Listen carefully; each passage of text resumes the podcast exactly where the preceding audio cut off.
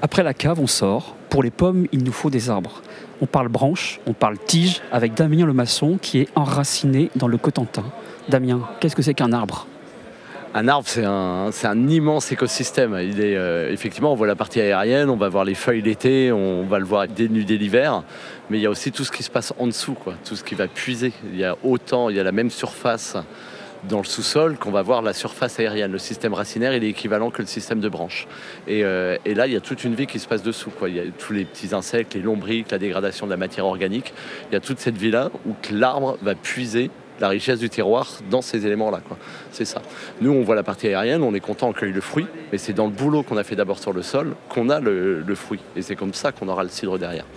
Donc l'homme doit faire attention à son sol pour faire attention à son cidre.